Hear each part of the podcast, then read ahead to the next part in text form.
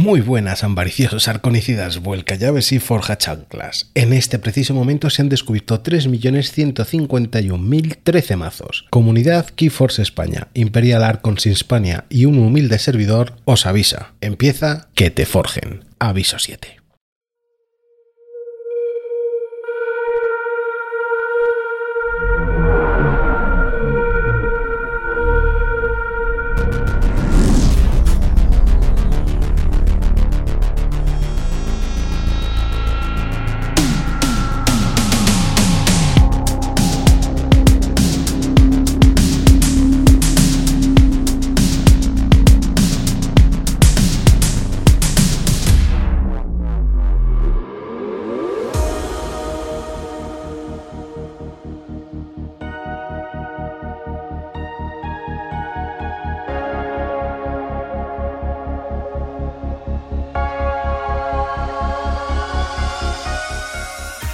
Hoy os vamos a hablar de Strange Stars Entertainment. La empresa fue fundada por Christian T. Petersen, quien es el propietario y visionario ambicioso de SSE. Con más de 20 años de experiencia, ha sacudido los cimientos de la industria de los juegos de mesa. Podéis ver el aviso 3 en el que hablamos de él, y ahora se embarca en nuevos horizontes, ansioso por revelar lo que espera por venir. Christian se presenta como el líder intrépido de la empresa.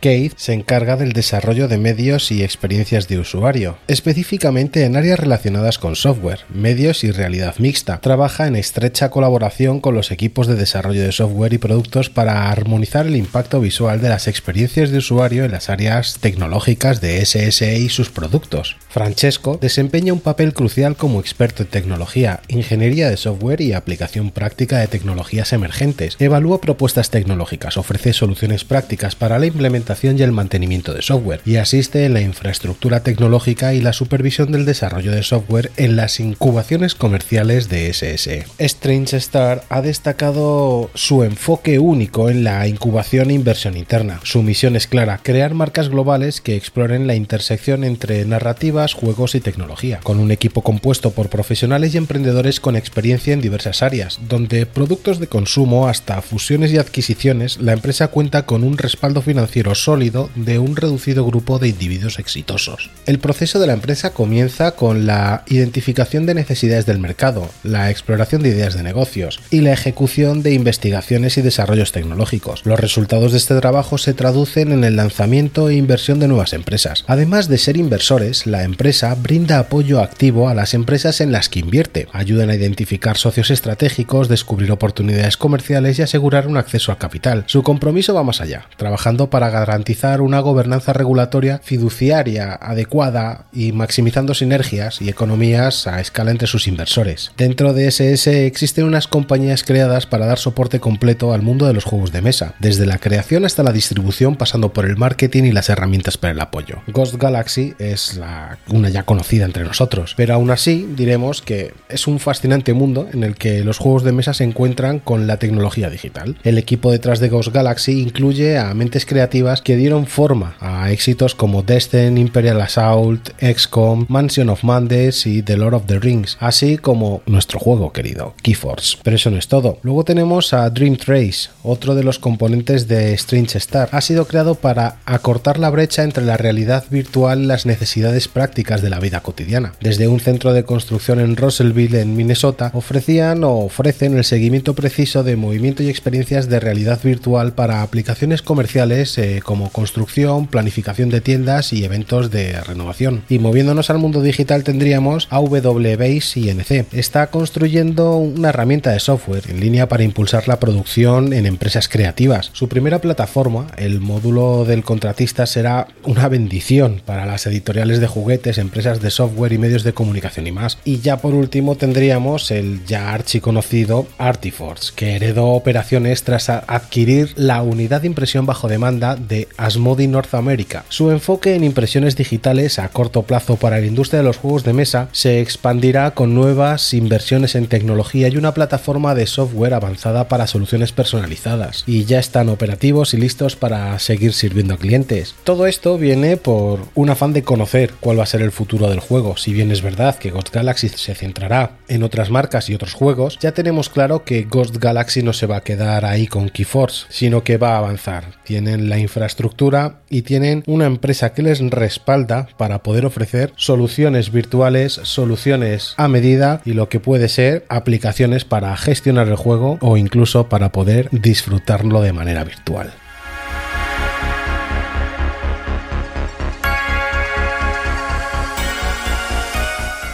Como novedades, esta semana tendremos el último update de la campaña de Grim Reminders, la número 29. Mientras que las temperaturas descienden en Minnesota, el equipo de Ghost Galaxy se mantiene activo durante la temporada navideña, avanzando con determinación en la campaña de Keyforce Grim Reminders. La última actualización nos brinda una visión detallada del proyecto y las actividades en curso en las oficinas de Ghost Galaxy. La fase de producción de elementos personalizados está en pleno apogeo después de recibir nombres e información personalizada de los jugadores se ha implementado una serie de mejoras en comparación con la campaña anterior de The Winds of Exchange para asegurar un proceso de embalaje más eficiente. Se ha cambiado la fuente de texto utilizadas para identificar los tapetes de juego personalizados y cada artículo se coloca en su propia caja, con una etiqueta impresa para una identificación fácil y precisa. Numerosos elementos personalizados, incluyendo barajas y sus tapetes de juego, ya han sido impresos y se están almacenando para un uso posterior en el proceso de empaque.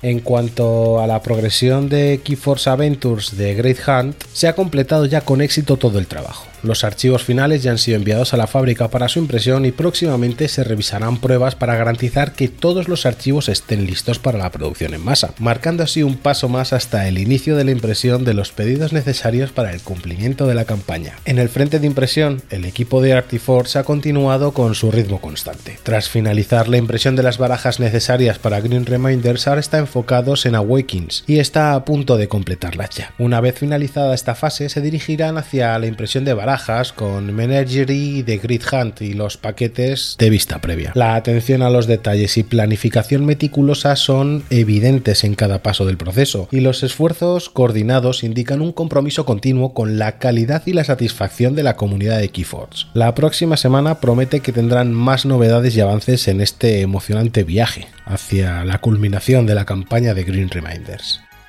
El otro día, mientras revisaba mazos y cartas con amigos, surgió una anomalía en uno de los mazos de vientos de intercambio llamado Memolito. Tras compartir nuestras cartas y compararlas, notamos que faltaba la anomalía A13. Nos sumergimos en la búsqueda, pero para nuestra sorpresa no la encontramos en ninguna parte. Entonces nos surgió la pregunta, ¿será una superstición? Después de comprobar que otras expansiones sí contenían cartas numeradas con el 13, exploramos otra posibilidad y decidimos preguntar a alguien que hubiera realizado el mecenazgo de vientos de intercambio con el pack de coleccionista. Después de que esta persona nos confirmara que tampoco tenía esta anomalía 13, decidimos plantear directamente la duda a los compañeros de Ghost Galaxy. ¿Será un error de impresión? ¿Una superstición? Asociada al número 13, algún problema con este cartón en particular, pues estamos a la espera de la respuesta por correo electrónico. Independientemente de lo que sea, también observamos la falta de traducción en las tres últimas de las 14 anomalías, incluyendo la misteriosa anomalía 13. Hasta ahora conocemos 14 anomalías, siendo las 10 primeras reveladas en Wars Collide, que son el Ghost Form o la forma fantasmal, Infomancer o Infomante, Lateral Shift o la traslación lateral, Memolith o Memolito, Nizak the Forgotten, el castellano sería el Nizak el Olvidado, Orb of Wonder u Orbe de la Maravilla, que aparece en mutación masiva como artefacto de Sanctum directamente, de Green Reaper, que es la parca, la parca y vámonos, The Red Baron, el Barón Rojo, el Timequake, Terremoto Temporal y Balukach, el Balucanto que apareció también como criatura en mareas oscuras. Con la expansión de vientos de intercambio, han surgido nuevas anomalías. En la número 11 sería el Ectochurch, que sería pues la ectocarga, aunque no tiene traducción, Near Future Lens, la 13 que aún es desconocida y la última, el 14, que sería el Cures of Forgetfulness o sería también traducida como la maldición del olvido. O bueno, esa es la traducción que nosotros le hemos puesto. Es importante destacar que tanto la parca como la ectocarga formarán parte de la casa gestoide, dejando de ser consideradas anomalías en esta expansión. Estamos ansiosos ya por descubrir más sobre la misteriosa anomalía A13 y cualquier otra revelación que God Galaxy nos tenga preparadas, así que nada, permanecer atentos.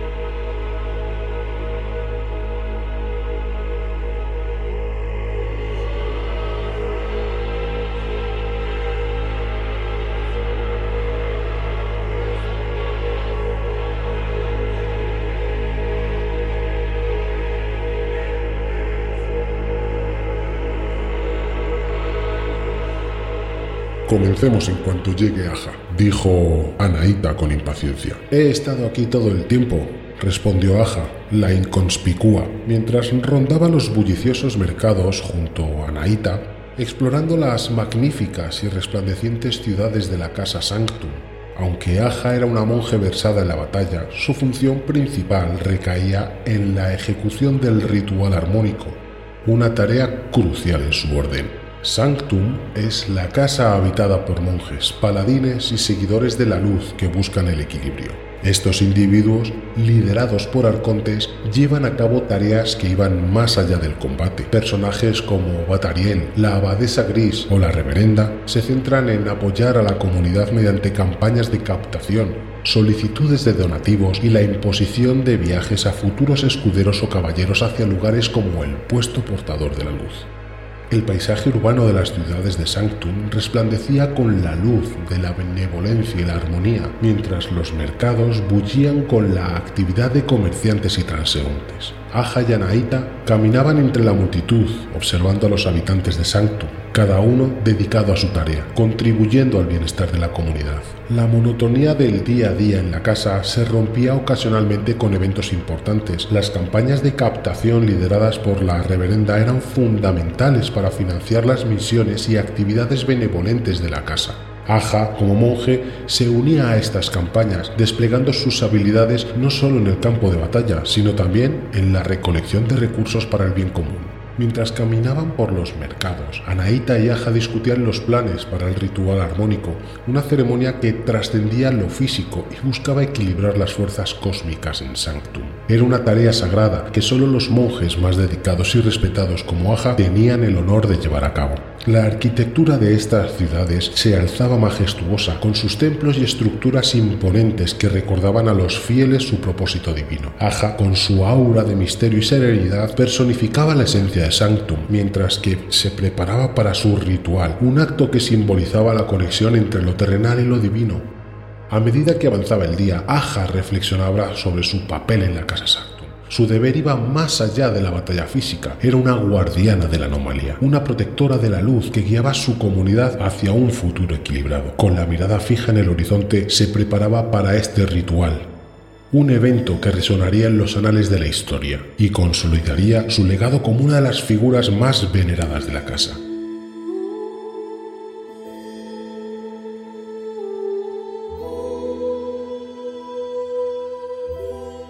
Durante siglos, el Orbe de la Maravilla se erigió como una de las reliquias más adoradas, resguardada con celo por Urien el circunspecto. Sin embargo, la última batalla contra la avanzada tecnología de Logos desencadenó una tragedia de proporciones épicas. En el fragor del combate, el mismísimo Senescal Sargaza permaneció junto a sus iluminados, marcando un oscuro giro en la historia de Sanctum la valiente hermana limosnera y el férreo Baluastas libraron una encarnizada lucha durante semanas en la muralla de Aeroth. A pesar de su férrea resistencia, la implacable maquinaria de Logos logró su cometido, llevando a la destrucción del Orbe de la Maravilla.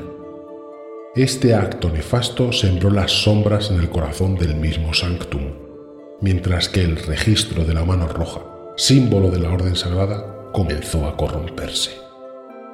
La corrupción se esparció como una plaga, envolviendo las promesas y juramentos sagrados de Sanctum en una oscura miasma.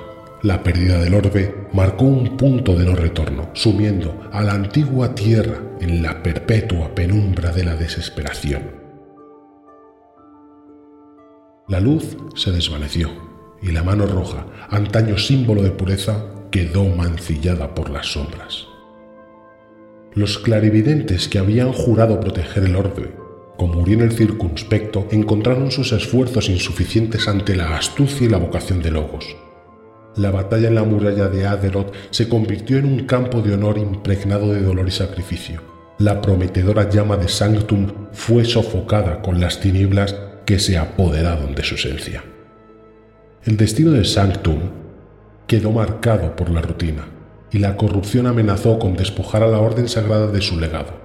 Ahora, el desafío se presenta como una sombra impenetrable, y los valientes que alguna vez defendieron el orbe se ven obligados a lidiar con la sombría realidad de una casa sanctum perdida en la oscuridad. En los anales del tiempo, después de largas décadas de decadencia que sumieron a Sanctum en la penumbra, la llamada resonó entre los corazones de clérigos, defensores, discípulos y escuderas. Alzad vuestros cuerpos y vuestros espíritus se elevarán también. El poder del sudario rojo, que por tanto tiempo había dominado, comenzaba a desvanecerse, dejando un vacío que sólo podía ser llenado por la emergente orden gris. En la oscuridad, el jinete gris, Caterina, Casiel y Aurgur lanzaron sus heraldos de la reconstrucción. La arca, símbolo de redención, se erigió como un faro de esperanza.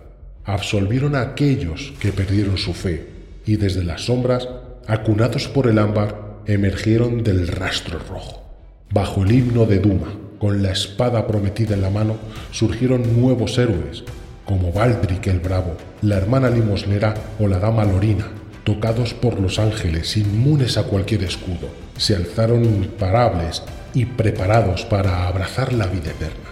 Sancto, en su resurgimiento, abandonó los deseos terrenales, abrazando los misterios de los arquitectos.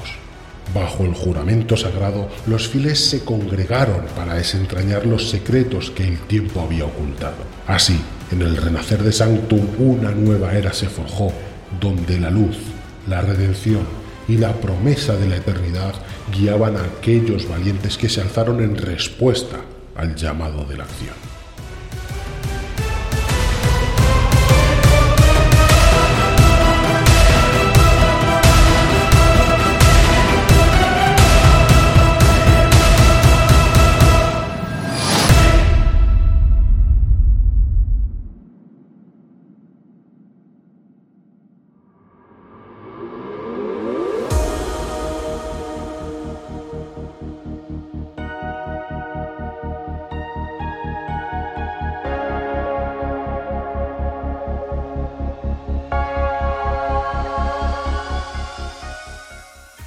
Hoy en el tema de reglas, para continuar con la saga de aprendizaje de reglas, vamos a ver algo que muchos hacemos mal. Y digo muchos que es bajar cartas a la mesa. El orden de bajada correcto tras empezar el turno hay que respetarlo para no perdernos en las ejecuciones u otras. Lo primero que tenemos que hacer tras decidir la casa es jugar las cartas y jugar las cartas es bajar las cartas a la mesa. Como ya comentamos, las cartas pueden venir potenciadas o pueden contener iconos. El primer paso será resolver estos iconos, ya sea repartiendo daño, ganando ámbar, capturándolos, robando cartas o descartando cartas de tu mano. Una vez resuelto pasaremos a ver si se puede ejecutar el texto de la carta. En la mayoría de cartas disponen de un texto cuando entra en juego y en algunos casos habilidades. Estas aparecen con textos clave que suelen estar en negrita. Los más habituales son jugar, que se activaría cuando la carta toca la mesa cuando juegas la carta, luchar, cuando la criatura lucha contra otra, pero no cuando la atacan, cuando ella empieza la lucha. Cosechar, cuando la criatura cosecha en su turno. Acción, la criatura puede realizar la acción en vez de luchar, cosechar u otras. Destruida, cuando la carta o artefacto es destruido. Omni, sea de la casa que sea,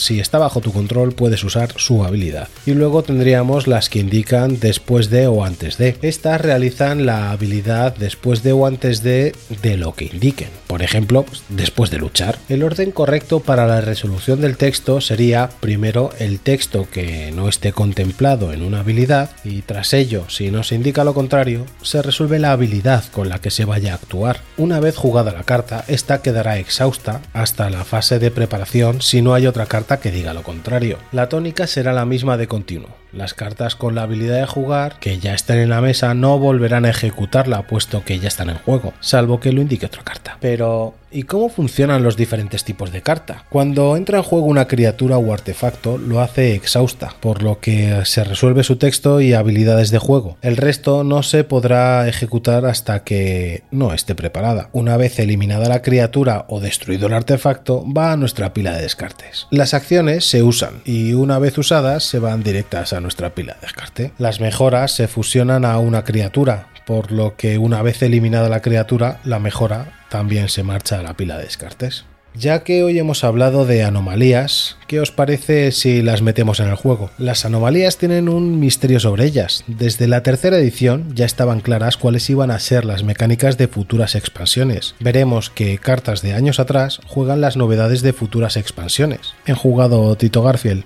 Hablar de sinergias o de combos con las anomalías es tener un vergel de posibilidades. Por ejemplo, para controlar ámbar solo tenemos que poner cualquier criatura con capacidad de capturar ámbar la forma fantasmal como mejora. De este modo quedará invulnerable, sin posibilidad de ser destruida o que se la puede ejercer daño. Pero si luchas o cosechas con ella, archivas esta mejora. Por lo que basta con ni luchar ni cosechar solo dedicarte a ponerle el ámbar del vecino y listo, a controlarlos ha dicho. Otra diversión en mesa de ediciones anteriores podría ser forma fantasmal con cronófago, que los artefactos y criaturas del oponente ganan la habilidad de Omega, que significa que después de jugar una carta, bien sea acción en mesa o bajar una carta, termina este paso de juego y pasaría a enderezar y robar. Y como no se puede destruir, pues la partida está servida. Con el olvidado, el coloso Nizak, tres cuartos de lo mismo. No lucha, no juega, pero está. Como las conchas estas extrañas que no valen,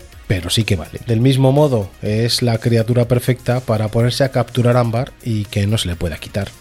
Otro combo que puede hacer que tu contrincante salga llorando de la tienda o del salón de actos como un Boy Scout al que le han quitado todas las galletas podría ser con Memolito. El Memolito es un artefacto al que le puedes jugar una acción, fusionarla y que se pueda usar de continuo turno a turno a turno. Ya sabéis, hay que ser malos. Memolito, con orden hipnótica de Marte, haría que en cada turno, por cada criatura de Marte aliada, eliges una criatura enemiga para que capture uno de ámbar de su propio bando. No solo robas, sino que si no tiene cartas para destruir artefactos, vas a ir muy sobrado. Por ejemplo, también, pues para hacer mucho daño. Memolito con lanza portentosa de Sanctum inflige 3 de daño a una criatura y otros 3 a una criatura adyacente. Y esto todo el rato.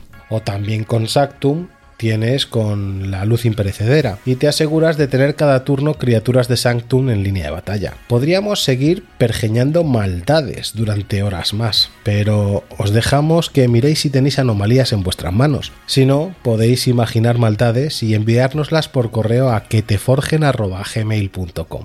Hoy se ha acabado ya el sorteo y gracias a todos por participar. Los agraciados los daremos a conocer el día 25 de diciembre en un corto y especial aviso. También nos informamos que Comunidad de Keyforce España está celebrando un evento más grande y épico que cualquier Ball Tour disputado en Europa en la última campaña. Por ello, queremos que os informéis de absolutamente todo y que participéis. La fragua será el próximo día 13 de enero en Madrid, en Júpiter Alcobendas, y se garantizan premios y muchas cosas más. La participación son 20 euros con sobre de vientos incluido y el formato es de arconte libre, sin cadenas ni restricciones de ediciones. Para más detalles podéis revisar las cuentas oficiales de Comunidad KFE o bien en el correo electrónico de comunidadkfe.gmail gmail.com. La fragua os está esperando. Tenemos grandes planes para futuros, apoyo con otras plataformas, entrevistas y más visibilidad gracias a las más de 700 descargas de los episodios, al cariño que nos estáis dando. Y digo nos, porque hemos creado un equipo para empujar el juego y llevarlo otra vez a lo más alto. Hacednos llegar cualquier duda o pregunta relacionada con el podcast a que te forgen@gmail.com y si es con el juego a comunidadkfe.gmail.com. Ahora juega o que te forjen.